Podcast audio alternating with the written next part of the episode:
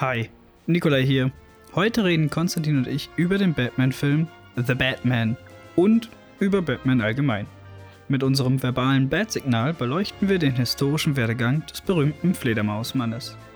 Von der aus heutiger Sicht sehr albernen 60er Jahre Adam West Batman-Interpretation über Schumacher und Burtons Version bis hin zu den ernsteren Batman von Nolan und Reeves hangeln wir uns von Thema zu Thema. Ist Robert Pattinson der beste Batman-Darsteller bis heute?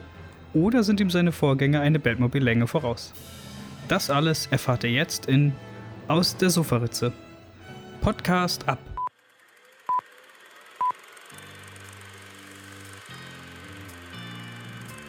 What you just said is one of the most insanely idiotic things I have ever heard. Everyone in this room is now dumber for having listened to it. Now, if any of you sons of bitches got anything else to say, now's the f***ing time! Who the fuck do you think you're talking to? Oh, yeah? Are you not entertained? Aus der Sofaritze.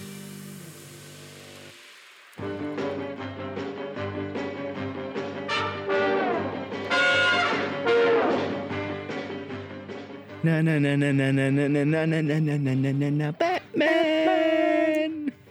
Ja, Batman is back. Ja, Batman is back. Ähm, aber wir reden heute über Adam West Batman. Der beste Batman. Genau.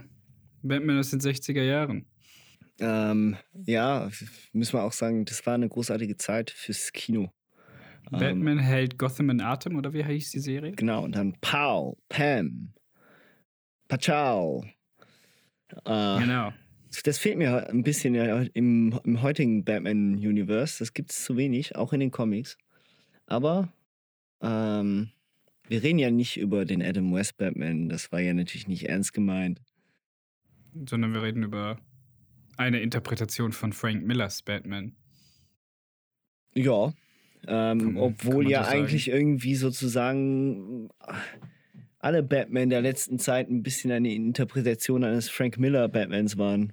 Der hat's halt eben, also um das Ganze inhaltlich äh, mal auf den Punkt zu bringen für alle Leute, die es nicht wissen. Im Prinzip, Wir Batman, reden über The Batman. Fear is a tool. But when that light hits the sky, it's not just a call, it's a warning.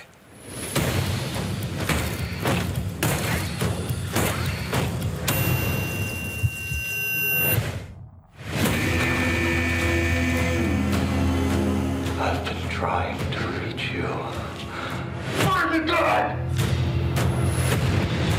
This is a powder keg, and Ritter's the match. I can take care of myself. If this continues, it won't be long before you've nothing left. I don't care what happens to me. It's only gonna get worse for you. wir reden über The Batman, genau. Und in den 60er Jahren war Batman noch ein, ein fröhlicher Superheld. Und in den 80ern kam Frank Miller mit äh, The Dark Knight Returns, glaube ich, oder? Heißt so? Ja. äh, auch bekannt als Old Man Batman, und hat quasi Batmans kompletten, also so wie wir es heute kennen, kompletten Epos, Hintergrundgeschichte, ähm, ja, diesen Mythos und dieses, dieses Dunkle und dieses psychologisch Schwierige, was Batman in manchen Interpretationen mit sich bringt, eigentlich den Weg geebnet. Und seitdem her kennt man Batman eigentlich als den in den dunklen Gassen hängenden und äh, Bösewichten das kreuzbandreißende Geschöpf. Das kreuzbandreißende Geschöpf. Ja, aber das war ja eigentlich eben, wie wir auch schon angetönt haben, nicht immer so. Also ich meine, The Batman ist jetzt natürlich schon auch die, diese rohe Urform des Batmans, eben wie sie Frank Miller dann eben in den, ich glaube, Ende 80er waren das, Mitte 80er, ähm, natürlich auch, so, ja. auch mitbegründet hat. Batman war ja aber klar immer schon ein bisschen düsterer als zum Beispiel ein Superman etc. Aber das fing natürlich alles mit den Detective Comics an dazu mal. Und äh, daraus resultierte ja dann zuerst irgendeine Schwarz-Weiß-Serie und auch ein, zwei Filme und dann nachher eben die berühmte Adam West Film, äh, aus den 60ern. Also dann auch in Farbe und schön eben mit dem Pow Pang Parauts. Eins zu eins aus den Comics, nur nicht ganz so uncool.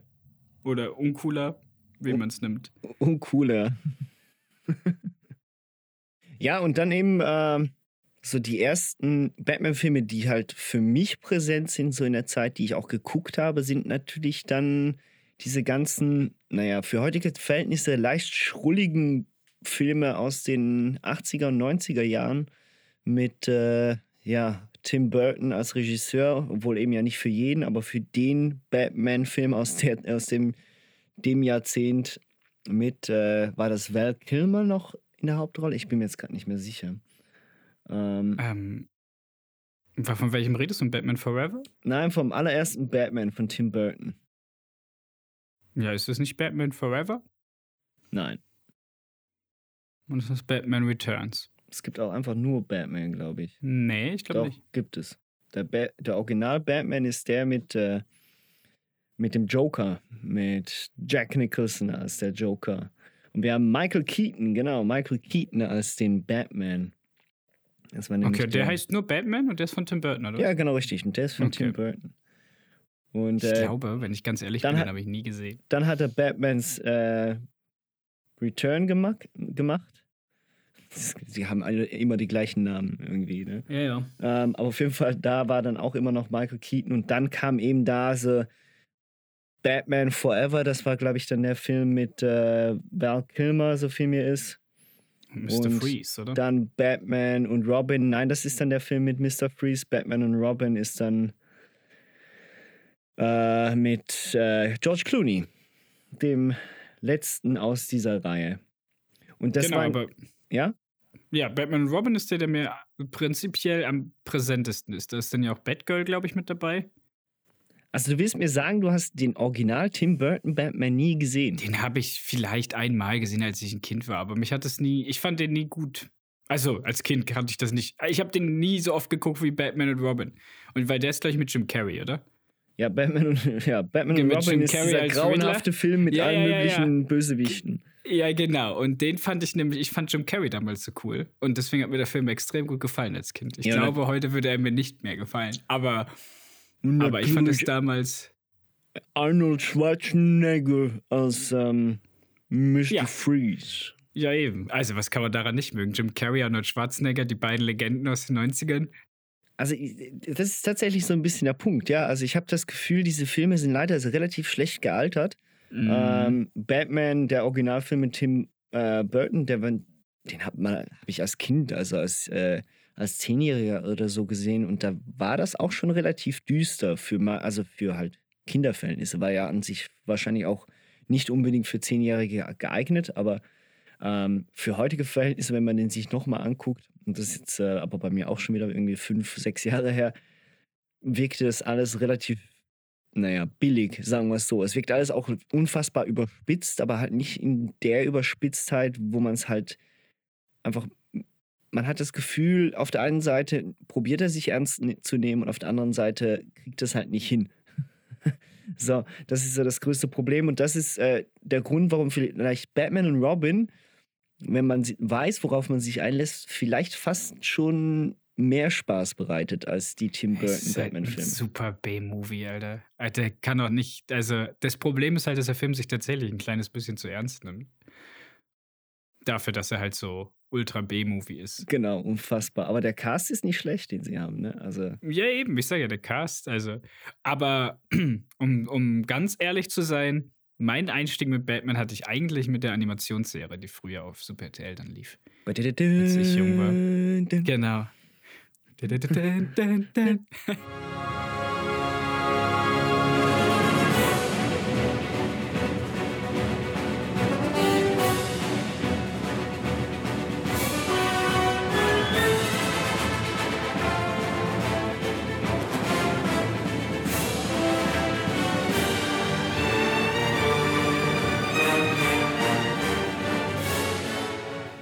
Das war die Animationsserie. Und das ist ja auch ähm, äh, also die Animationsserie hält ja auch im Batman-Kosmos einen relativ äh, eigenen Stellenwert. Also mhm. die ist ja von Bruce Timm.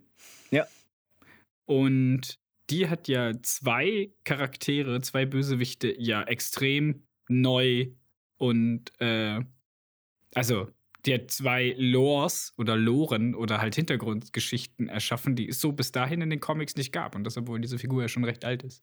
Nämlich einmal Harlequin ist dort erfunden worden. Ja. Die gab es gar nicht in den Comics. Ja. Und die ganze Hintergrundgeschichte von Mr. Freeze mit äh, seiner Frau, die da diese Krankheit hat und, und er da versucht, das Gegenmittel zu finden und er eigentlich ein, ein missverstandener Bösewicht ist, der nur mit den falschen Mitteln versucht. Also der eigentlich nicht böse sein will, aber halt das als Nebeneffekt immer rauskommt. Was danach aber auch tatsächlich ja auch in Batman und Robin wieder aufgegriffen wird. Also da ist ja dann Genau, die ja, Backstory ja. von Mr. Freeze wieder die gleiche, so in dem Sinne. Ja, aber das, die, hat, die kam ja nicht aus den Comics, Nein, sondern die sondern kam aus der der Serie. 1992er Serie. Ja. Ja, und das, das ist ist halt, das ist eigentlich relativ cool, dass so ein Medium wie so eine Kinderserie eigentlich den Batman-Kosmos bis heute, wenn man sich dann zum Beispiel die Videospiele anguckt, die mal rausgekommen sind, wie Arkham Asylum und äh, Arkham City, wo das ja auch wieder aufgegriffen wurde. Absolut, ja. Und eben, was, was natürlich einhergeht dann damit, also du, du hast von der Batman-Serie geredet. Es kam ja dann auch tatsächlich dazu, dass, oder man könnte behaupten, oder viele würden sagen, der beste Batman-Film der 90er Jahre ist nicht mit realen Personen, sondern ist der Trickfilm Batman und das Phantom oder halt eben zu Englisch Batman äh, and the Phantasm Mask. Mask of the Irgendwie Ma- Phantasm ja, oder Genau, so. richtig. Mask of the Phantasm. Genau.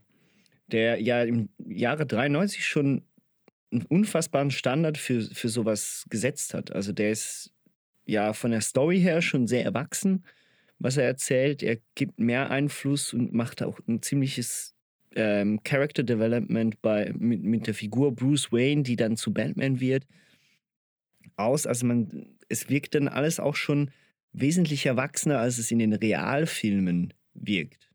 Obwohl es Ja, es wird eigentlich auch geballert. ja, genau. Es wird geballert, es kommen Leute um, etc. Also es ist schon. Mhm. Und fol folglich auch da äh, bin ich der Meinung, Batman und das Phantom ist immer noch für heutige Verhältnisse klar. Die Animation ist für heutige Verhältnisse nicht mehr top-notch. Man ist sich anderes gewohnt. Aber so rein, wenn man sich interessiert, woher der Batman kommt, den wir jetzt auch in The Batman sehen, so der ist vielleicht mit Batman und das Phantom gar nicht schlecht aufgehoben.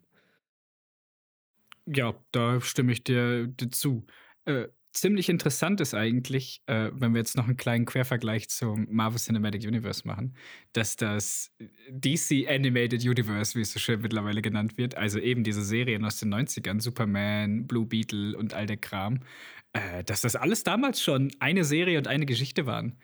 Also es gab, äh, wenn man die Superman-Geschichte, es gab auch Crossover-Episoden von Batman und Superman äh, in den späteren Serien. Also das, was in den 90ern produziert wurde, äh, war quasi schon so ein eigenes Universum, weil wir immer davon geredet haben, äh, bis jetzt, dass eigentlich ja Marvel der Vorreiter für sowas ist. Ähm, eigentlich ja dann auch wieder nicht, wenn man das ganz, ganz haargenau nimmt.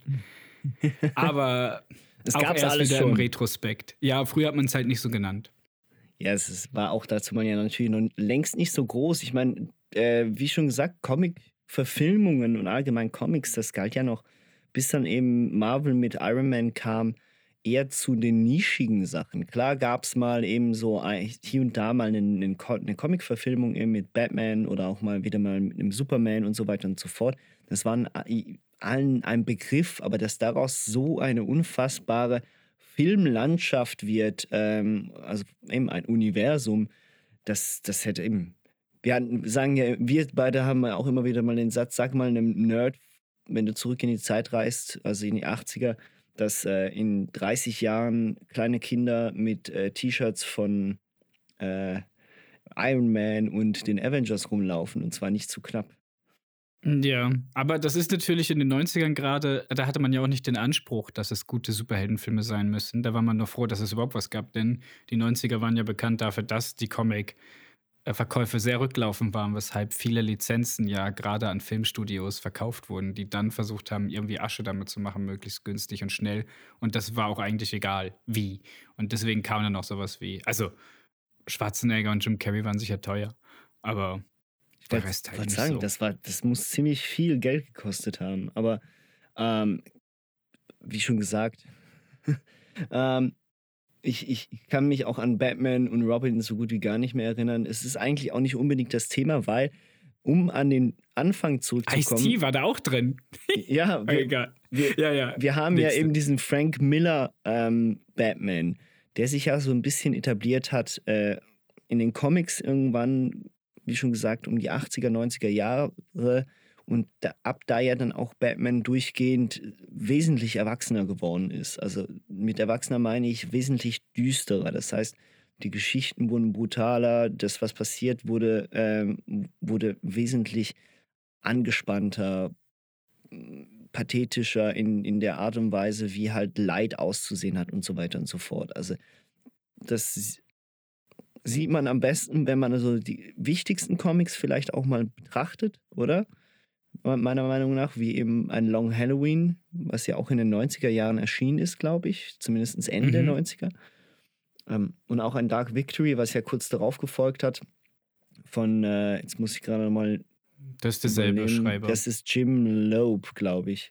ich glaube, es sind beides dieselben, oder? Ja, ja Also, genau, es sind für Long beide die gleichen. Ja, er hat einfach quasi das Sequel geschrieben, was dieselbe Geschichte normal war. Ja, mehr oder weniger. Also trotzdem sind beide zu empfehlen. Und äh, da kommen wir ja auch natürlich zu einer Referenz, die du am Anfang des Jahres äh, beim Rückblick auf äh, 2020, äh, 21 gesetzt hast. Und zwar äh, kam da die Verfilmung von The Long Halloween raus. Ja, habe ich eine Lanze für gebrochen, Und da hast nachdem ich den anderen Film so kritisiert hatte, der auch rauskam das Jahr. Nämlich den Justice-Film, ja.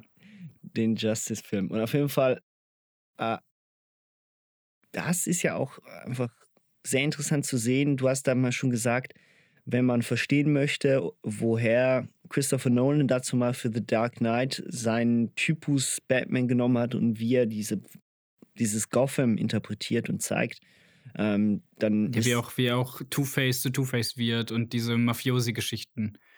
Genau, dann, dann ist The Long Halloween zu empfehlen. Ich habe es mittlerweile auch geguckt, ähm, beide Teile. Es ist äh, sehr unterhaltsam, sehr toll gezeichnet, macht Spaß. Das Ganze ist eine stringente und wirklich tolle Geschichte. Ich habe ähm, leider den Comic nie gelesen, zumindest nicht, äh, zumindest nicht mehr als 20 Seiten. Und ähm, kann aber aus deiner Richtung erzählen, dass es ziemlich so mehr oder weniger ähm, Bild für Bild auch mehr oder weniger übernommen worden ist, auch wenn der Zeichenstil ein anderer ist. Mm, Also bei The Long Halloween ähm, ist es ähnlich. Also es ist, es ist relativ nah dran an der Dings. Es gibt hier und da einige Twists, die anders sind. Und das, ähm, die Geschichte, die in The Long Halloween, also um mal die Leute abzuholen. In The Long Halloween geht es um eine Batman-Geschichte, in dem ein Mörder Mafiosis tötet und zwar an jedem Feiertag. Angefangen an Halloween und dann an jedem darauffolgenden Feiertag. Dieser Bösewicht nennt sich Holiday und im Laufe der Geschichte des Comics stellt sich heraus, dass es ein Familienmitglied aus einer aus der Mafiosi-Bande ist. Jetzt in der Serie, äh, in, in dem Film, in dem Zweiteiler, äh, ist es halt nicht der Mafiosi, sondern eine andere Figur. Das ist eigentlich der große, große Twist, weshalb sich auch lohnt, den Film zu gucken, weshalb ich jetzt nicht sage, wer es dann wirklich ist. Ähm, und der nimmt aber auch gleichzeitig schon Elemente mit, die in dem Nachfolger-Comic, nämlich äh, The Dark Victory oder Batman Dark Victory, erscheinen. Nämlich zum Beispiel diese ganze Liebschaft mit Catwoman und äh, gewissen Vater-Töchter-Beziehungen. Äh, wo es aber dann eins zu eins ist, darüber hatten wir schon mal im Vorfeld geredet, als wir zusammen den Film gucken gegangen sind, The Batman. Bevor wir dann gleich endlich mal auf The Batman zu sprechen kommen, ist, äh, was war es, Batman äh, Year One. Der Ja. ist eins zu eins. Also leider ist der auch eins zu eins. Also man könnte diesen Film viel, viel schöner machen und viel, viel eigenständiger mit viel schöneren, also den Film, das Medium Film einfach auch als Film benutzen. Mhm. Aber es ist wirklich fast, also es ist auch sehr starr und sehr, sehr, also es ist wirklich einfach, als hätte man einen Motion Comic gemacht. Ja. Nicht ganz so schlimm. Aber, aber es ist wirklich eins zu eins, die 80 Seiten. Also es ist ja wirklich auch ganz kurz. Der Comic selber ist ja eben schon nur 80 Seiten. Der Film geht auch nur knapp 60 Minuten. Aber das ist mir tatsächlich auch ein bisschen äh, bitter aufgestoßen, dass ich den Animationsstil so gar nicht richtig nachempfinden kann, weil ähm, in den Comics ist das Ganze klar für auch, für, man ist sich heute, ähm, auf Schweizerdeutsch sagt man geschlecktes, ähm, dieses, dieses Glatte gewöhnt. Also das heißt auch in den Comics. Aalglatt. Dieses Aalglatt äh, gezeichnete und das ist halt bei den Frank Miller Comics nicht so. Das ist noch sehr roh, wirkt es teilweise. Und ähm, das ist in der Verfilmung überhaupt nicht der Fall, aber es ist auch kein eigenständiger Stil. Es ist wirklich einfach irgendwie dahin, ja, man hat sich halt für den einfachsten Zeichenstil entschieden und hat dann halt eben einen Motion Comic draus gemacht. Also dahingehend, es ist interessant zu sehen, wie die Geschichte von Year One ist. Jeder, der zu faul ist, die 80 Seiten zu lesen, obwohl ich empfehlen kann, dieses, diesen Comic auch mal zu lesen, ähm, kann sich den gerne angucken. Er erzählt eine gute Geschichte, aber aus, äh, ja, aus äh, Bildersicht, aus äh, Motion ähm, Animation Sicht muss man den Film nicht geguckt haben. Nee, der ist jetzt kein Vorreiter für irgendwas. Im Gegenteil, ich will sogar schon fast sagen, dass es, hey, wir kaufen uns irgendwo im asiatischen Raum günstig Animatoren ein. Ja. So, jetzt haben wir, ähm, reden wir immer wieder kreuz und quer, insbesondere auch von diesen Comics und sagen, die hätten ansatzweise irgendwie auch ähm, Verbindungen zu den jetzigen Batman-Filmen, beziehungsweise auch wie Batman. Was ist denn so der Grund oder beziehungsweise was macht den Batman eigentlich überhaupt aus für dich? Also jetzt The Batman oder Batman, die Figur? Nein, die Figur Batman. Ähm, also als allererstes finde ich am Batman eigentlich immer ganz besonders toll die Schurkenriege. Das ist eigentlich das, was mir am Batman immer am meisten gefallen hat, dass sie so alle super extravagant sind und auch nie sterben, sondern einfach immer nur in dieses Irrenhaus eingeliefert werden. Für mich ist einfach dieses gesamte Gotham, die Stadt und, und alles, was nicht Batman ist, finde ich eigentlich, das ist, klingt so gemein, aber das finde ich am Batman-Mythos eigentlich das Interessante. An der Figur Batman selber ist halt eigentlich, wenn man ganz ehrlich ist, wenig dran. Es ist ein Typ, der sich ein Fledermaus-Kostüm anzieht und Leute verprügelt. Nein, Frank Miller hat es ja dann ein bisschen besser gemacht.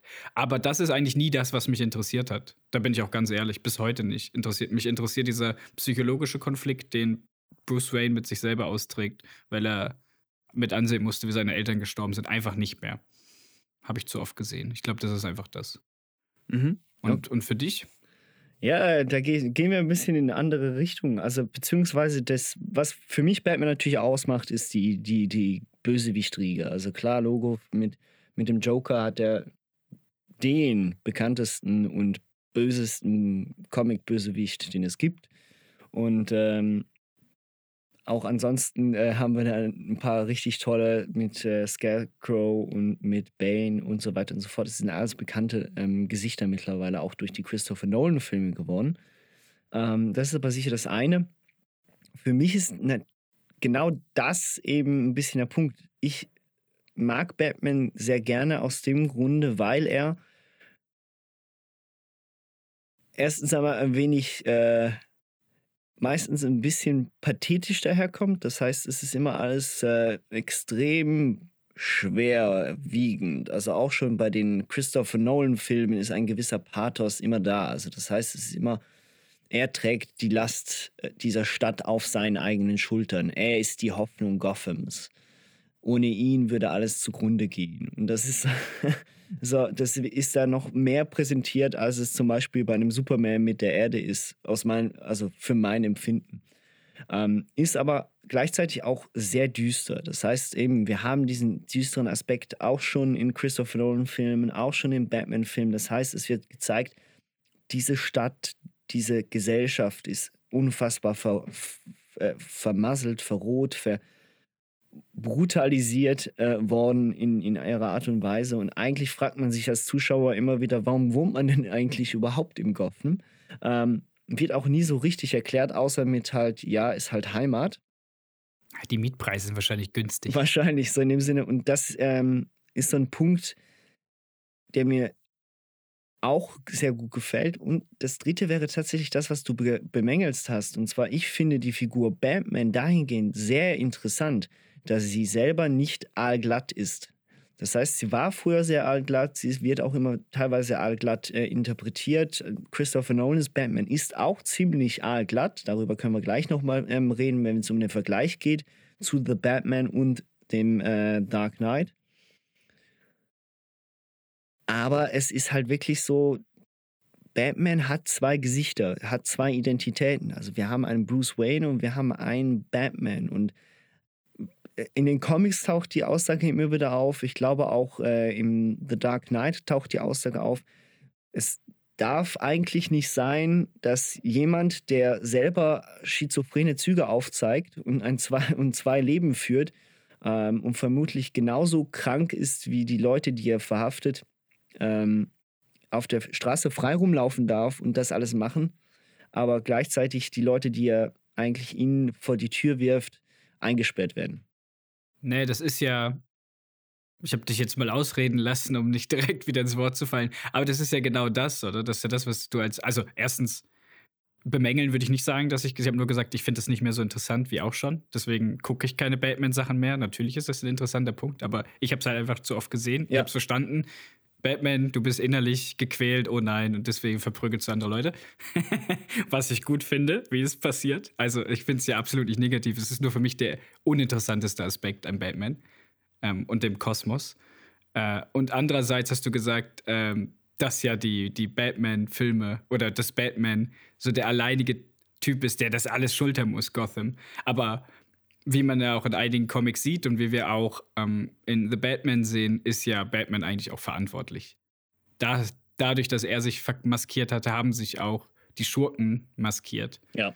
Und er ist eigentlich auch die Ursache allen Übels in manchen Comics, warum überhaupt erst so viele äh, maskierte Bösewichte da auftauchen. Mhm.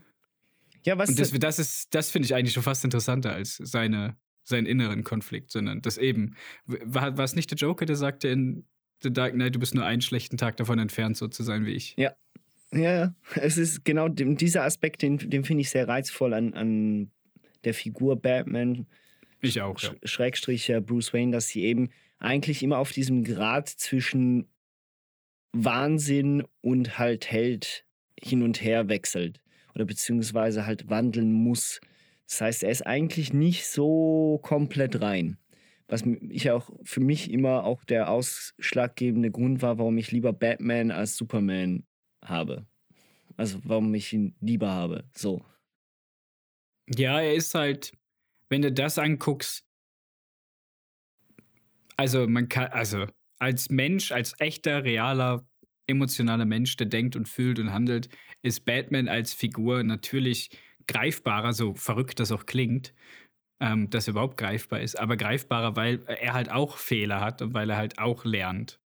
So wie wir Menschen und Superman halt nicht. Ja. Der ist halt perfekt und das sind wir halt nicht. Deswegen ist er ja Superman. Deswegen kann ich das schon nachvollziehen, warum man Batman dahingehend äh, eine, eine Spur sympathischer findet. Und das ist auch ganz wichtig, dass er halt eben, er ist wirklich, er ist auch verletzlich. Also das heißt, man kann ihn verletzen. Er ist nicht er, ähm, er hat keine unfassbaren Kräfte. Klar ist er unfassbar stark und gut trainiert und kann mhm. alle möglichen Kampfsportarten und ist sehr zäh. Aber.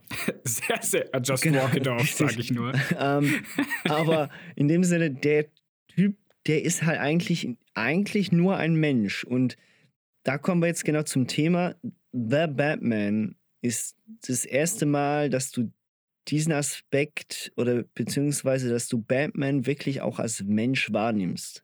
Er ist nicht übermenschlich in seiner Art und Weise. Er ist wirklich, er ist eigentlich nur ein Mann, der sich komisch ankleidet, der sehr gut kämpfen kann, der unfassbar zäh ist, wenn er mal einstecken muss, aber der halt wirklich mehr oder weniger auch ein bisschen wie ein Freak halt wirkt, der sich eine Arme angezogen hat und einen Detektiv spielt. So, es ist so. So, und dann, um jetzt mal auf The Batman äh, zu, zu sprechen zu kommen, ein kurzer Abriss von der Handlung. In diesem Film geht es um ein, geht um Batman, der in seinem zweiten Jahr, also er ist ein relativ junger Batman, ähm, äh, eine Reihe von, von Morden aufklären muss. Und diese Morde werden von einer Figur namens der Riddler äh, halt begangen, der sich auch öffentlich dazu preisgibt und immer wieder Rätsel stellt, um auf sein nächstes Opfer hinzudeuten oder und er möchte sich halt eigentlich fangen lassen. Das ist schon so ein bisschen das vom Riddler. Und das Ganze passiert jetzt aber nicht wie bei Nolan am Tag und in schöner heller Sonne und ein Supercomputer, der die Rätsel löst, sondern ganz altertümlich geht Batman an den Tatort, wo die Polizisten stehen, läuft durch super nasse Gassen und äh, wird von Bussen angefahren.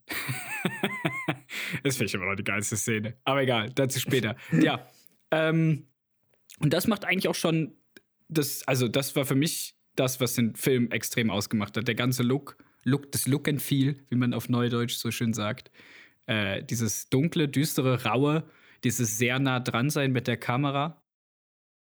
Ja. Ähm, die Musik, also das wirklich, das klare, ja, Hans Zimmer, alle Ehren, super epochaler Soundtrack, aber der Soundtrack bei, also, und ich liebe den auch. Also, ne, in, wie, wie heißt das, Moth irgendwas oder so? Und, und der ganze Soundtrack von Batman Begins. Von Batman, äh, meinst ja, und vor allem auch äh, von The Dark Knight. Ja, genau. Also es sind schon Bomben-Soundtracks, aber es ist halt Hans Zimmer, der laut und, und schreien muss, oder? Na, also, um es mal ganz plump auszudrücken. Und hier haben wir einen, einen Score, der sich Thematiken bedient, also der ein Thema für jede Situation bringt. In der einen Situation haben wir noch einen Batman, der aus dem Schatten kommt und schon fast einen, einen Emperor's March-mäßigen Auftritt bekommt.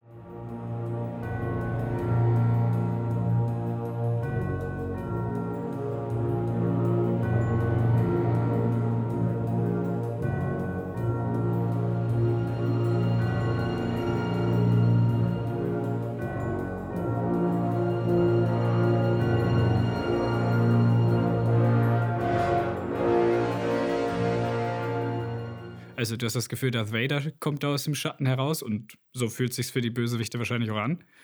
Ähm, und wenn er mit Catwoman oben auf der Skyline fast am Rumknutschen ist, haben wir da ein, ein schöne Streicheinheiten wie in einem 20er Jahre oder 30er Jahre Noir-Film. Also ich mag diesen, diesen Wandel zwischen allem. Zwischen diesem, hier kommt der krasse Batman und hier ist die weiche Seite. Mhm, mh. Und diese Mischung einfach, plus der ist drei Stunden, man nimmt sich wirklich Zeit ja, das ist so das, um es mal kurz und prägnant auf den Punkt zu bringen. Alle, die den Film gesehen haben, verstehen, was ich meine und die, die nicht, die sollten sofort ins Kino. Ja, also das kann man ja schon mal sagen. Der Film ist ja, ähm, bevor er erschienen ist, gab es ja viele Leute, die Angst hatten, dass das ein ziemlicher Reinfall wird. Und das kann man so oder so, egal ähm, ob man ihn jetzt für ein Meisterwerk haltet oder nicht, kann man sicher mal bestätigen, dieser Film ist wirklich sehr gut. Den kann man sich wirklich geben. Der macht richtig, richtig, richtig viel gut und ein paar Sachen großartig und aus meiner Sicht ein paar Sachen so meh, aber gut. Er bleibt trotzdem ein groß, er bleibt trotzdem ein wirklich sehr guter Film und den sollte man schon geguckt haben. Also aus meiner Sicht. Zumindest wenn man was mit Batman anfangen kann.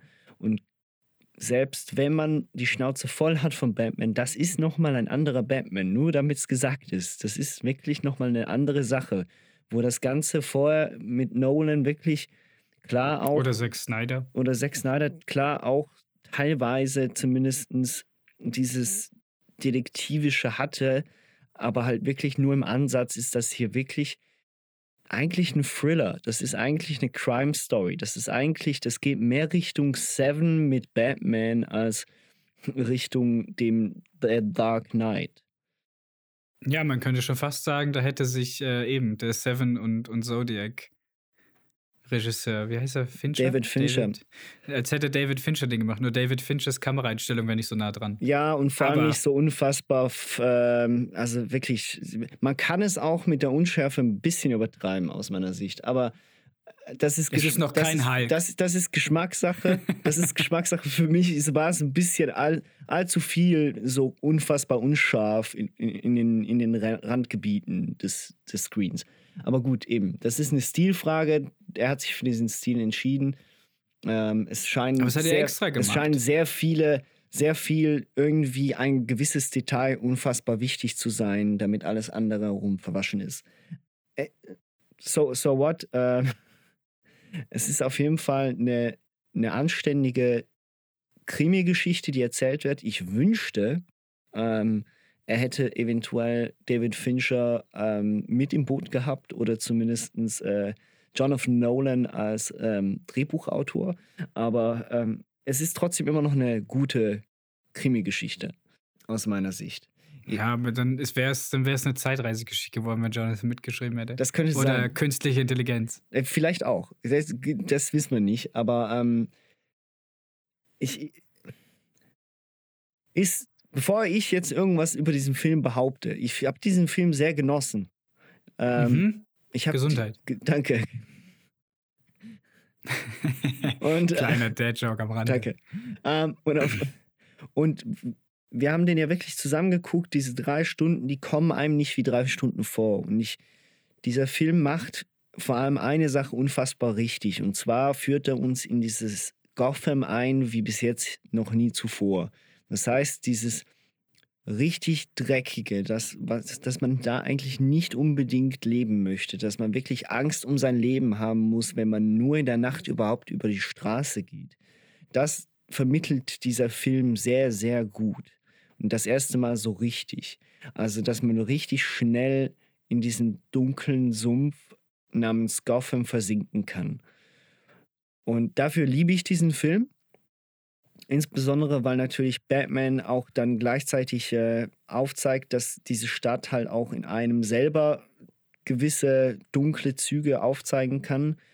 Robert Pattinson macht das wirklich als Batman selber grandios, aus meiner Sicht. Es ist nicht, man muss, ich will es nicht vergleichen mit, äh, mit Christian Bale als Batman, weil es eine andere Art Batman ist. Äh, Christian Bale hätte nicht in diese Art Batman reingepasst, genauso wenig wie Robert Pattinson in die Rolle von Christian Bale reingepasst hätte als Batman. Aus meiner Ich Sicht. würde aber trotzdem behaupten, dass die Version, die wir jetzt gesehen haben, näher an Batman rankommt als Christian Bales Batman. Zumindestens, wenn wir diese Comics angucken, die wir uns gewohnt sind. Genau richtig. Also ich meine, das ist, ähm, für, für mich sind, sind Comics eben wie äh, Year One, wie auch äh, Batman, Ego etc. Das sind für mich richtig geile ähm, Batman-Comics, die eben auch diesen Abgrund des Batmans zeigen, also von Bruce Wayne zeigen. Und äh, das, da ist natürlich dieser Batman äh, wesentlich besser. Also klar, Logo. Aber wir kommen vielleicht gleich nochmal zu einem Vergleich. Dieser Film ist aber auch sehr pathetisch. Also es ist wirklich alles unfassbar schwer, unfassbar bedeutend. Es ist wirklich, es sind noch, noch schwulstigere teilweise Monologe dabei, als wir sie bei The Dark Knight gehabt haben. Die passen da rein.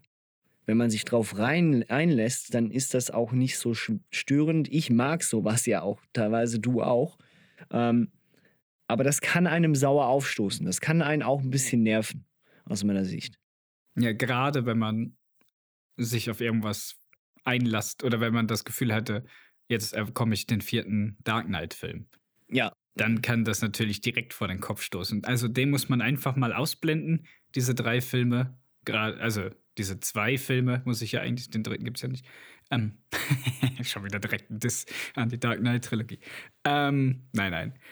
Aber ja, also wenn man mit der Einstellung reingeht, jetzt einen Nolan-Film zu kriegen, dann ist man sowieso falsch, falsch gewickelt. Und das ist auch nicht so ein Batman. Aber du hast recht, der ist schwerfällig, der braucht lange. Es sind halt drei Stunden. Aber er geht nicht die obligatorische halbe Stunde zu lang. Nein, tatsächlich nicht. Ich könnte sogar schon fast sagen, er geht eine halbe Stunde zu kurz, weil mir die ganze Liebesgeschichte zwischen Catwoman und Batman ein ganz, ganz kleines bisschen zu wenig abgehandelt ist. Aber das ist nur mein persönliches Manko an dem Film. Äh, ähm, aber ja. dreieinhalb Stunden wären wahrscheinlich wirklich des Guten zu viel. Das wäre tatsächlich ein bisschen zu viel. Man kriegt tatsächlich ein bisschen die Ansatz, Ansätze dieser Beziehung aufgezeigt. Ähm, es ist tatsächlich aber auch ein bisschen einer meiner Schwachpunkte, dass es fast schon ein bisschen zu wenig ist. Also, da, dass man sich fast schon hätte entscheiden, also jetzt muss in Zukunft noch was kommen aus meiner Sicht, damit das gerechtfertigt ist, ähm, was sie in dem Teil gemacht haben. Weil es wirkt schön, es ist teilweise auch da halt eben, weil, wie du gesagt hast, noirmäßig aufgebaut, das heißt, es ist auch ein gewisser, ja, diese, diese typische schwulstige Romantik, die spürt man schon auch ein bisschen, auch weil dieser Film dann in, äh, in, in den Abendszenen so extra rot wirkt, auch noch im Hintergrund. Ja, es ist immer, also ich habe das, das, ich hab das Gefühl, Gotham hat genau zwei Wettereinstellungen. Regen, und zwar als wärst du gerade in den Tropen, oder wunderschöner Sonnenuntergang. Und Feuer. Und mehr gibt's nicht. Feuer. ja, und Feuer, ja. Das sind die drei, die drei Wetterbedingungen. Entweder musst du einen Feueranzug tragen oder einen Regenschirm mitnehmen. Ungefähr so. Aber dass es tatsächlich ein bisschen zu, zu wenig ist, so und diese Geschichte die fängt gut an, diese Beziehung zwischen den beiden, ähm, und flattert dann so ein bisschen aus, bis man am Schluss dann halt doch wieder ein bisschen mehr kriegt und sieht, okay, die empfinden wirklich was füreinander. Aber dieser Weg dazwischen, der fehlt mir ein bisschen innerhalb der Story. Ja, ähm, du hast ja auch Dark Victory gelesen und ja. Long Halloween geguckt. Und ich glaube, deshalb haben wir beide das Gefühl, da müsste noch ein bisschen mehr kommen, obwohl es zweimal dieselbe Geschichte war. Vielleicht liegt es daran. Aber eigentlich erzählen die beiden. Also, nein, das stimmt gar nicht. Bei The Long Halloween sehen wir die beiden ja auch privat, nur dass Selina Kyle nicht weiß, dass Batman Bruce Wayne ist. Ja. Ja. Das haben wir halt in dem nicht. Wo wir gerade davon reden, Bruce Wayne privat, den sieht man in dem Film auch eher weniger, als man das bei den Nolan-Filmen gewohnt ist. Und das auch glücklicherweise. Mhm. Wir kriegen nämlich, der Film heißt The Batman und wir bekommen das, was draufsteht. Wir bekommen nämlich Batman und zwar zu 85 Prozent der Sendezeit. Und die anderen 15 Prozent bekommen wir Grunge, Emo-Kid aus den 90er Jahren, das wahrscheinlich noch Nirvana-Poster an der Wand hat, wo drauf steht No Girls Allowed. Ähm, ja. Ja, es ist also tatsächlich. er ist ein bisschen mopey, aber okay, es passt rein. Ist ein bisschen, ein bisschen arg äh, Emo Bruce Wayne. Es ist auch so ein bisschen, also klar, Logo, da passt halt auch wieder Pattinson, ne? Der musste sich da nicht unbedingt schwer verstellen. Er konnte. Der hat sich an die, an die twilight genau, er konnte und dann sich, war er in the mood. Konnte genau schön weiterhin seinen Edward oder wie auch immer dieser Vampir heißt, raushängen lassen. Edward Cullen. Frag nicht, woher ich das weiß. Ja, es ist, das weiß man halt. Und ähm, das ist. Ich, ich, ich bin absichtlich so kritisch gegenüber diesem Film, weil er mir so gut gefällt. Und das ist tatsächlich so ein weiterer Punkt, bei dem ich mir sage, so, ja, klar, ich verstehe schon, du hast deine, du hast deine Eltern verloren, das ist schwerwiegend, du warst nachher dann auch äh, lange alleine und musstest dich ein bisschen so emotional durchkämpfen. Du hattest zwar Alfred, aber der war ja nie wirklich alleine. Und der ist ja nicht arm. Und ich meine, das ist ja genau der Punkt, und da sind wir ja beim Bösewicht dieses Filmes, und zwar dem Riddler, der ja eben, soweit darf ich, will ich spoilern, ihm ja auch irgendwann an den, dann tatsächlich, als er mal gegen, sich gegenüberstehen, und natürlich weiß der Riddler, wer er ist. Ähm, er weiß es nicht. Nein, er weiß es nicht, sondern er vermutet es nur. Und ähm, und ihm sagt, dem Batman sagt, dass Bruce Wayne ja eigentlich nicht wirklich ein Weise ist. Weil er muss, äh, weil er so in dem Sinne, das ist halt einfach, wenn man reich ist und etc., dann ist das nicht wirklich ein Weise zu sein. Also dann ist es nicht so schlimm. Wo er nicht Unrecht hat, meiner Meinung nach, aber das sagt man trotzdem nicht. Und seine Eltern zu verlieren ist, glaube ich, immer schlimm, egal nach finanziellem Status, mal im allerersten Augenblick. Ja. Wenn man natürlich nachher Nanny und, und Butler noch hat oder ob man mit 30 Kindern in einem Zimmer ohne Heizung schlafen muss, das sind schon mal dann Unterschiede. Aber das ist dann ja auch Egal, ob du ein Waisenkind bist oder ob du einfach nur mit 30 Kindern in einem Zimmer schläfst. Das sind unterschiedliche Probleme. De aber ja. Definitiv. Aber, und das ist ja an dem Riddler eigentlich auch ganz toll und allgemein an dem, an dem Film, du bekommst ja eine sehr, sehr geerdete Geschichte hier. Du bekommst eine sehr realistische, nicht fantastische in dem Sinne, dass du irgendwelche fantastischen Elemente hast, sondern es sind alles, der Pinguin sieht nicht aus wie ein Pinguin und macht nicht quack, quack, quack, quack, wie er es in anderen Adaptionen macht, sondern es ist halt einfach nur ein Mobboss, der ein bisschen vernarbt ist und humpelt. ähm, du hast äh, den Riddler, der aussieht wie, weiß ich nicht, der sich irgendwie mit Panzertape irgendwie eine Maske zusammengebastelt hat um, um, der schon fast mehr aussieht wie ein Scarecrow mhm. unter seiner Haube, als wie der Riddler, den wir von Jim Carrey kennen oder den aus den Comics. Allerdings. Den man auch nicht ernst nehmen kann, wenn man mal ein paar Comics gelesen hat. Mhm. Und ähm, ja, ich weiß gar nicht, worauf ich hinaus wollte, aber das ist halt das. Du, das bekommt man halt in dem Film. Ja, man halt, bekommt halt den Bösewicht. Alles sehr realistisch. Also das heißt, man, man kann diese, man kann das tatsächlich auch die, die ernst nehmen, diese Figuren. Das heißt, es ist nie nirgendwo der Fall, dass man sich denkt, ja, gut, okay, nee, also äh, das, ja, ist halt einfach, ja, ist ja Superhelden, ist ja Ding. Sondern tatsächlich, er behält diesen, diesen Thriller-Touch durchwegs äh, bei sich und man wird wenig rausgerissen, genau aus dem Grund, weil all diese Charaktere und allen voran der, der Riddler, ähm, eben, ohne zu spoilern, der ja auch dann mit seiner Art und Weise, was er macht und wie er es macht, ja tatsächlich auch sehr nah an etwas rankommt, wo man sich als Zuschauer denkt, sowas könnte tatsächlich auch bei uns passieren. Also es ist nichts, wo man tatsächlich sagt, ja gut, okay, dafür brauchst du jetzt tatsächlich einen Superheld. Also komm, Christian Bale, bitte schwing dich kurz in deinen äh, Batsuit und dann rette mal schnell die Stadt. Sondern tatsächlich so, fuck, ja gut, okay. Und dann hast du halt auch nur den Batman. Also das heißt, der ist halt auch nicht der ist nicht unverwundbar, wie ich schon gesagt habe. Der macht Fehler. Das ist auch noch der Punkt. Hat der Batman, äh, hat Batman immer schon gemacht, Fehler, aber dieser Batman ist noch irgendwie fehlerhafter. Man merkt auch an, dass er noch sehr früh in seiner Karriere ist. Wir reden hier ja eben vom Year Two. Also es ist alles, alles sehr, sehr bodenständig in dem Sinne. Also sehr verhalten, aber in einer ja. guten Art und Weise. Ja, die Beziehungen zu, zu dem Bösewicht sind doch noch nicht so da. Also es ist jetzt auch nicht die zehnte oder elfte Konfrontation mit dem Batman, die die Bösewichte haben, sondern meistens die erste. Und ja. Batman ist ja selber in dem Film eigentlich immer noch so eine Mischung aus hat der Typ einen Knall oder müssen wir uns wirklich vor dem fürchten, oder? Also man weiß es ja nie. Also auch die Szene in dem Club, wo der Pinguin auf den Mr. Vengeance over there, he doesn't bite. weißt du, wo er den das erste Mal so trifft, wo er je, gar keinen Respekt davor hat, weil das einfach für ihn ein Verrückter ist. Ja. Der, bis er dann merkt, dass er diesen Mann einfach, ja, dass er ihm nicht querkommen sollte. Mhm. Es ist, ähm, es ist, es ist halt so und äh, Trotzdem muss ich sagen, ist die größte Schwäche des Filmes aus meiner Sicht ähm, tatsächlich die stringente, der rote Faden in der Geschichte. Also das heißt, ich habe probiert, mir diesen Film in meinem Kopf nochmal durch, durchzuspielen. Und ich habe tatsächlich Schwierigkeiten gehabt, mir diese Story wieder durchlaufen zu lassen.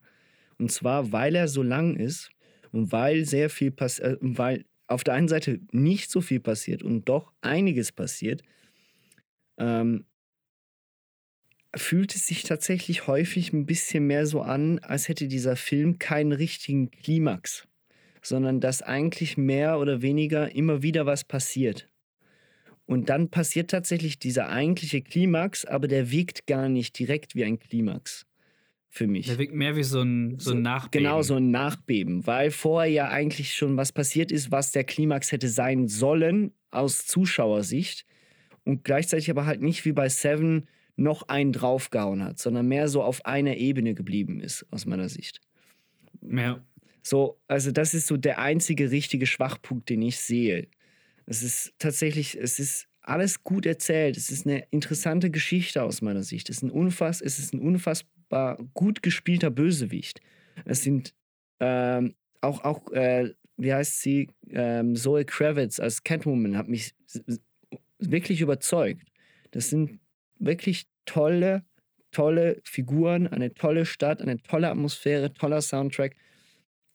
Nur halt eben dieses, die, die Art und Weise, wie diese Geschichte erzählt wird, ist zu eben. ja, ich weiß, was du meinst. In den drei Stunden, äh, ja, ich weiß, was du meinst. Dadurch, dass der Film so lang ist, wirkt das alles ein bisschen flach, wenn man das auf so einem, ich weiß, wie wenn man sich das so topografisch vorstellt. Wann sind die Höhepunkte, mhm. wann sind die Punches? Und auch, auch die Action ist ja relativ spärlich eingesetzt. In dem Sinne, dass, also, in dem Sinne, dass der Film halt drei Stunden lang ist und dass du nicht ein Actionfeuerwerk hast, wie jetzt in einem Dark Knight, das ja schon, also mit voll Karacho mhm. anfängt. Ähm, und dann eigentlich durchgehend dir immer wieder langsam nach oben treibt, bis du dann zu diesem, zu diesem Batman versus Joker-Moment kommst, hast du in The Batman das halt nicht, sondern du wirst langsam mal in die Stadt eingeführt. Also erstmal bekommst du diesen ersten Mord mit, dann wird erstmal Gotham erklärt. Und dann bekomm, siehst du, wie die ganze Technik von Batman funktioniert und, und wie er so, wo er lebt und wie das da aussieht. Und dann sind wir auch schon bei Catwoman, und dann geht auch schon der nächste Mord. Und dann, ne, und dann kommt das. Aber es ist nie ein Aufbau. Es ist nie jetzt jagt er den nächsten und jetzt geht's nochmal. Und jetzt schaltet er in Gang 6. Sondern der wird auch wieder ruhig, der Film. Und ich glaube, das ist das, was man, oder ich kann mir das vorstellen. Ich habe ihn ja jetzt schon zweimal gesehen, deswegen habe ich ihn ein bisschen präsenter im Kopf. Mhm. Ähm, deswegen glaube ich, ist das, was was man, wenn man am Ende da rausgegangen ist und, und drei, vier, fünf Tage später nochmal drüber nachdenkt, du, was habe ich da eigentlich gesehen, kriegt den Film nochmal zusammen, was, was das halt ist, dass du halt immer wieder gebremst wirst, bevor es wieder ein bisschen hochgeht und dann wirst du wieder gebremst. Und dann hast du halt eben, und vielleicht sollten wir jetzt in den Spoiler-Talk, damit wir auch ein bisschen das ausschöpfen können, was passiert. Also ab hier, wenn ihr euch den Film noch angucken wollt, ohne gespoilert zu werden, have fun, go see it. Und dann wieder hier einschalten ähm, wenn dann der Riddler gefasst wird und man gedacht hat, jetzt hat er ihn und, und diese ganze Sequenz außerhalb des Clubs und Falcone stirbt und bla bla bla bla. Und jetzt diese, diese, dieses Aufeinandertreffen kommt und du merkst, ne, Bruce Wayne kennt er gar nicht. Also er dachte, er, also er sagt ihm, dass er nicht weiß, dass Batman Bruce Wayne ist mhm. in dieser Unterhaltung. Genau, ja und der Film jetzt eigentlich enden könnte und jetzt ist okay.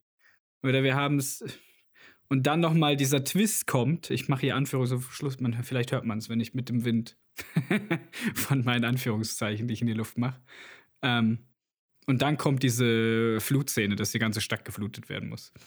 Ja. Also, die kommt einfach gefühlt aus dem Nichts. Genau, die kommt wirklich aus dem Nichts das wird nie darauf hingedeutet, dass das irgendwie der Plan ist. Mhm. Dass das irgendwie auch nur eine. Ich meine, das ist der Riddler halt so quasi, oder ihr seid immer noch alle zu dumm für meine Rätsel. Ihr habt es immer noch nicht gerafft, obwohl ich es euch doch so offensichtlich gezeigt habe. Aber auch jetzt beim zweiten Mal angucken, wo ich wirklich versucht habe, darauf zu achten, gibt es irgendwo schon Anzeichen in diesem Film für quasi, du kannst es von Anfang an wissen, wenn du aufpasst, oder? Ja. Oder bin ich am Ende genauso verwirrt wie Batman, weil man es einfach nicht wissen kann, weil der Typ halt irre ist. Ich, je nachdem, wie man es auslegen will, kann das gut oder schlecht sein. Ich fand es halt für als Zuschauer nicht ganz so gelungen, dass wir jetzt sowas noch haben, weil, ja, das kam jetzt, das war jetzt so ein Satan ex Machina, sage ich jetzt einfach statt Deus. weil, äh, ja, der Teufel halt noch mal was rausholt, um, um noch eins draufzusetzen. Ich fand, das war ein ganz kleines bisschen unverdient diese zweite, dieses zweite Finale. Ja. Nee, äh, das ist tatsächlich eben, genau das ist so der Punkt. Ähm, deswegen fühlt sich das Ganze auch eben so, so flach an. Also nicht unfassbar negativ gemeint, aber es ist tatsächlich so, es ist, ähm, die, diese Kurve stimmt für mich irgendwie nicht. Auch wenn das nachher alles cool gemacht ist und eben insbesondere die, halt auch dieser, dieser Pathos, diese Pathos-Szene im Madison Square Garden oder halt eben Gotham Square Garden und so, Das ist alles äh, unfassbar cool gemacht und auch spannend und das ist wirklich tolle Action. Da habe ich noch gar nicht erwähnt. Also die Kampfchoreografien und etc., all das, was passiert, das kommt nicht häufig vor in dem Film. Aber wenn wir es haben, dann ist das, gehört das mit zum Besten, was ich, was ich in Verbindung mit Superheldenfilmen und mit Batman gesehen habe.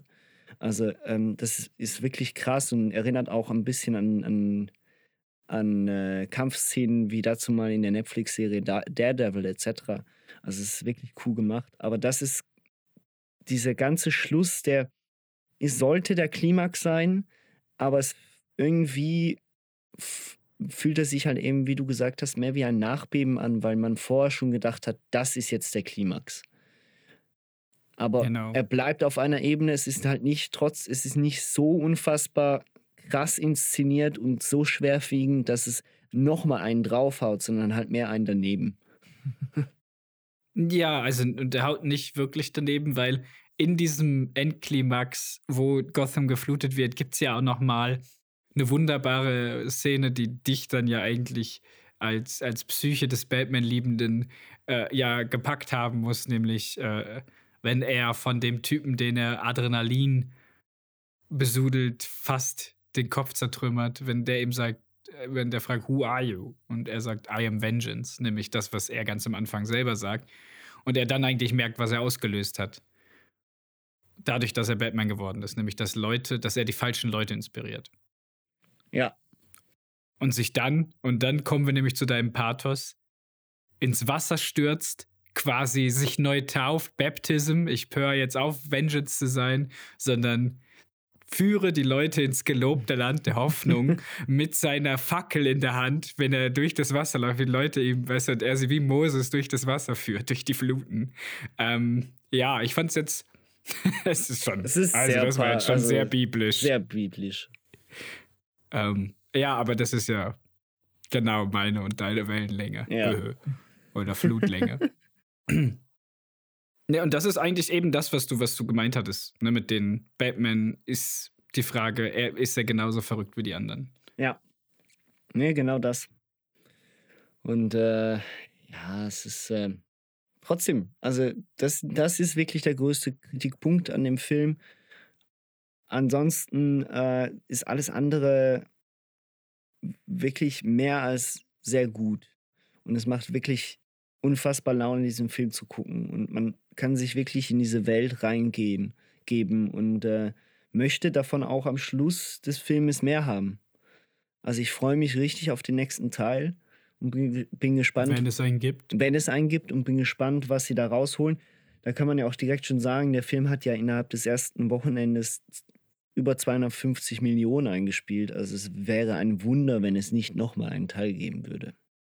Mehr eingespielt als Dune am ersten Wochenende. Jo. Und selbe Produktionsstudio Warner Brothers. Also. Oder? Mhm. Ich meinte auch. Und äh, ich hoffe, ich hoffe, ich hoffe so, dass es einen zweiten Teil gibt. Und hoffe sehr, dass wir keinen Joker sehen werden. Weil den Schuh will sich, glaube ich, keiner anziehen. Nee, das ist tatsächlich auch so ein Punkt. Ähm, ich hoffe es nicht. Es ist so, die Figur selber ist, haben wir schon so viel gesehen. Äh, wir haben jetzt auch schlechtere Erfahrungen mit dieser Figur gemacht. Ähm, klar, Logo, die letzte war wieder eine sehr, die letzte war wieder eine sehr gute mit Joaquin, aber trotzdem. Hä, hey, die letzte war doch aus Zack Snyder's Justice League, aus dem, aus der After-Credit-Scene quasi. Warte mal, jetzt Jared Leto. Ach so, ja, da kommt er ja auch nochmal vor. Ja, gut, okay, das ignoriere ich jetzt mal. Ich denke nur noch an den Joker des Joaquin Phoenix, der auch einen Oscar dafür gekriegt hat. Ähm, deswegen, ich möchte den Joker möglichst in den nächsten fünf Jahren nicht nochmal sehen. Ja, ich habe den auch gesehen. Ey, so, so, ein interessanter Gegenspieler, der auch sein kann. Äh, die Batman-Riege, und das ist es ja genau das, oder? Also, ein, weiß ich nicht, wie sie das hinkriegen wollen, aber äh, einen, einen Croc oder einen, einen ja, gib mir mal, gib mir mal Two-Face als richtigen Bösewicht. Genau, richtig, oder ja. Gib mir Two-Face als, als einen, der wie der Riddler so ein bisschen in Longcon hat. Oder gib mir in, in Mr. Freeze, gib mir weiß ich nicht, gib mir Calendar Man, gib mir Mad Hatter. Ey, gib mir irgendwas aus dem Batman-Universum, was vielleicht ein bisschen krude ist, aber auch gleichzeitig richtig cool gemacht werden kann, wenn man sich, wenn man sich traut. Aber ein bisschen Angst habe ich natürlich jetzt, wo die guten Vorlagen weg sind. Was eigenes aufzustellen, ist meistens halt ein bisschen schwieriger, als sich einfach an, an Vorlagen zu bedienen und einen Remix draus zu machen. Und was wir noch nicht gesagt haben, der Pinguin, fast schon mein Highlight vom Film gewesen übrigens, äh, bekommt noch seine eigene HBO-Serie. Ja. Natürlich. Obwohl sich, Ich bin gespannt. obwohl sich da mir die Frage gestellt hat, warum muss man denn bitte ähm, Colin Farrell so verunstalten und warum nimmt man sich nicht jemand anderen? Naja, er ist ein Schauspieler. Gut, das stimmt. ja, Außerdem fand ich gut, dass er geredet hat, wie als wäre er gerade als in einem Scorsese-Film. ja, Get the fuck out of here. er macht das, er macht das sehr gut. Er macht das sehr unterhaltsam. Und ich bin gespannt, was da noch alles kommt. Hey, Rata Alada, it's La Rata Alada. Am I the only one who knows the difference between L and La? La? Was ich ja schon am Some great detectives you are. Das ist tatsächlich ein wenig lächerlich, dass das Batman Ja. nicht besser wusste. Ja, das ist halt auch so ein kleiner Kritikpunkt, den ich ab und zu hatte. Manchmal weiß der Sachen wie aus der Pistole geschossen, wo ich denke, okay, wie kommst du darauf? Ja, ja. Und dann, hä, das ist ein Teppichmesser? Okay, Rich Boy. Ja, genau, das meine ich ja genau. So, es, macht, so, es ist so ein bisschen, naja, Ja, man okay. pickt sich gerade so die Rosinen raus, was, was, was. Ja, so wie es gerade passt für die Geschichte. genau, richtig. Also, mal ist er hyperintelligent, dann ist er wieder ziemlich dumm. Aber gut. Ähm, trotzdem kriegt von mir neun von zehn Fledermäusen. Ne, ich habe äh, viereinhalb von fünf äh, Joker-Narben Ja, passt auch. im Angebot. Sind wir ungefähr gleich. Ja, genau gleich sogar. Nee, und eben diesen, ähm, diesen Vergleich mit den Christopher Nolan-Filmen, den kann man machen aus meiner Sicht, ähm, trifft aber irgendwie nicht richtig zu. Aus äh, Ich spiele halt in einer ganz anderen Liga. in einer ja. ganz anderen Liga, auch was, was den Aufwand angeht, was den Regisseur auch angeht. Da müssen wir tatsächlich auch einfach sagen, Christopher Nolan ist vom Handwerk her nochmal aus meiner Sicht tatsächlich eine andere Riege. Und äh, äh, doch, tatsächlich, auch, weil, auch wenn man anguckt, was Matt Reeves vorgemacht hat, so, das ist, da ist nichts dabei, ja, wo ich Ma- sage, Matt so, Reeves ja. macht Hit and Miss. Matt Reeves macht Hit and Miss, da bin ich dabei. Aber Matt Reeves macht auch Hollywood-Kino mit einem anderen Spin. Also, Ja. ne, die beiden Planet of the Apes-Filme, gerade der zweite, das ist für einen Kriegsfilm eigentlich, also für einen Hollywood-Film, der plötzlich zu einem Kriegsfilm mit ganz komischen Kameraeinstellungen wird. Und der dritte, der ja in, in guter Western ist eigentlich. Ne, dafür, dass man ja in, eine- in eine Hollywood-Produktion geht, wo man denkt, okay, das wird jetzt einfach Bombast und ich kann mich darauf einlassen, ist es doch anspruchsvoll, sage ich mal ein bisschen. Mhm. Und wenn man sich jetzt noch mal Batman anschaut, wo er die, die, das Feingefühl hat, dass, ich sag mal, da, wo Nolan gerne in die Totale geht und alles zeigt und weiß, wo er was hinplatzieren muss, damit der Zuschauer alles sieht, macht das Reeves in der Nähe. Ein gutes Beispiel ist ähm, die Verfolgungsjagd in dem Auto, wo er, wenn alles im Hintergrund explodiert, einfach nur den Pinguin quasi zeigt und äh, er sich freut, dass er ne, einfach seine Reaktion, dass er Batman abgehängt hätte und nicht die große Explosion. Nolan hätte da schön in der Totalen im IMAX-Format der richtig aufgezeigt, wie die ganze Autobahn explodiert. Ja. Und das macht Reeves halt nicht. Also, ich gehe damit, dass es schwierig ist zu vergleichen. Ich würde aber nicht sagen, dass Nolan unbedingt der bessere Regisseur ist. Er legt einfach seinen Wert woanders. Ja, Wäre jetzt meine Meinung. gut. Natürlich eben. Und das darf man auch nicht vergessen. Also klar, das Bu Bu Budget war bei äh, The Batman, glaube ich, auch ziemlich hoch, aber ich bin mir nicht mehr so sicher, wie hoch. Ich weiß es nicht. Ähm, Aber er hat doch keine IMAX-Kameras kaputt gemacht. da sind wir bei- also, das kann man ihm auch zugute halten. 180 bis 200 Millionen und äh, ich glaube, The Dark Knight ich hatte, glaube ich, doch noch mal ein bisschen mehr. So schlussendlich, für mich persönlich bleibt Dark Knight der bessere Film. Ich kann Nein. aber auch jeden verstehen, der sagt, er findet The Batman besser. Ja, ich auch. Ähm, Das andere kann ich nicht weil, verstehen. Weil nur schon aus dem, weil, aus, weil nur schon aus dem Grunde, weil der, weil die Geschichte stringenter und besser erzählt ist, weil der Klimax äh, viel besser ist, weil der Bösewicht legendär ist, weil auch das, das ist, da gehe ich mit, der Bösewicht ist legendär. weil auch das nach, weil auch das Nachbeben äh, bei The Dark Knight noch mal ein bisschen ähm, geiler gemacht ist mit dem Tod von ähm, also Nachbeben. Das passiert ja am Schluss mit dem Tod von Two-Face, von äh, Harvey Dent. Ähm, das ist also wirklich, wie schon gesagt, der Kritikpunkt, den du am Anfang gegeben hast, in dem Sinne, dass Hans Zimmer halt äh, volles Pfund aufs Maul gibt, das ist für mich kein Kritikpunkt. Für mich bleibt auch The Dark Knight Soundtrack wirklich nochmal ein paar Stufen über dem The Batman Soundtrack.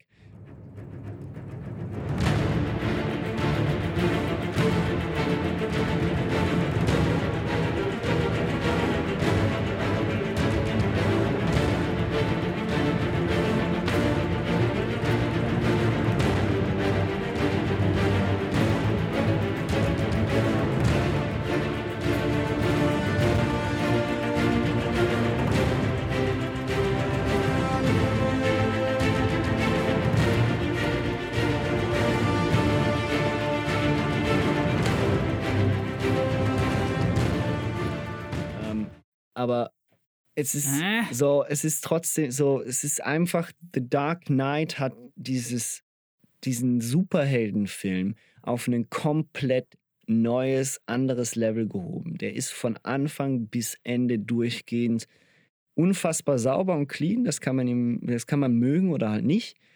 Ähm, durchgeführt, aufgebaut und einfach unfassbar krass in Szene gesetzt. Mhm.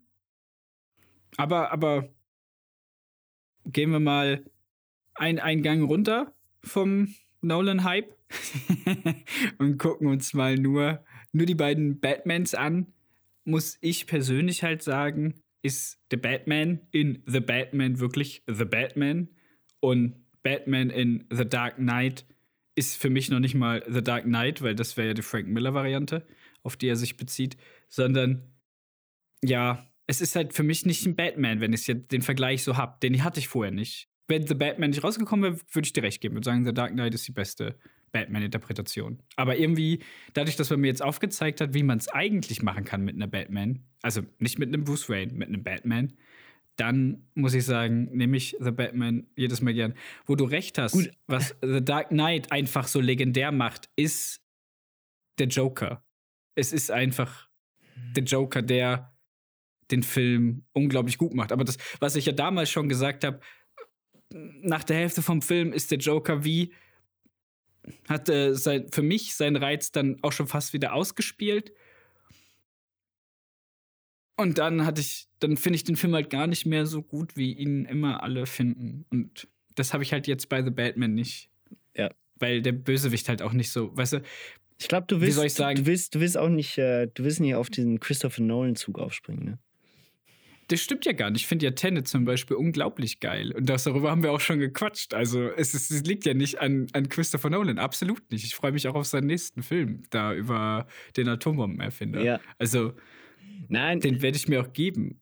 Ich finde einfach nur, The Dark Knight ist überschätzt. Punkt. ja gut, das äh, finde ich nicht. Er ist immer noch einer, ähm, einer der großartigsten Filme dieses Jahrhunderts aus meiner Sicht. Ähm, und er bleibt für mich der bessere Film.